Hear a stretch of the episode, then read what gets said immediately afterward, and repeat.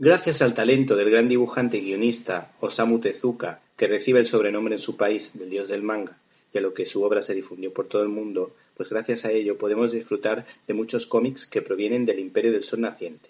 Este mangaka es el autor de inolvidables obras como Fénix, Astro Boy o La Princesa Caballero, que dio lugar a una querida serie que se emitía en España en los años 80.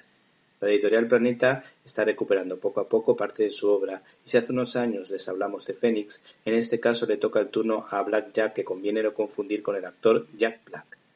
Este personaje es un grandísimo cirujano que cobra cantidades astronómicas para salvar a pacientes cuando ve posibilidades, pero que en otras ocasiones lo hace de modo altruista. La primera aparición del misterioso médico tuvo lugar en 1973 en la revista Shonen Champion.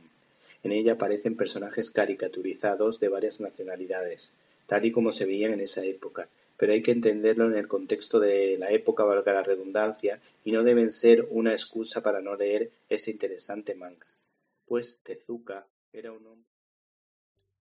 ¿Te está gustando este episodio? Hazte fan desde el botón apoyar del podcast de Nivos. Elige tu aportación y podrás escuchar este y el resto de sus episodios extra. Además, ayudarás a su productor a seguir creando contenido con la misma pasión y dedicación.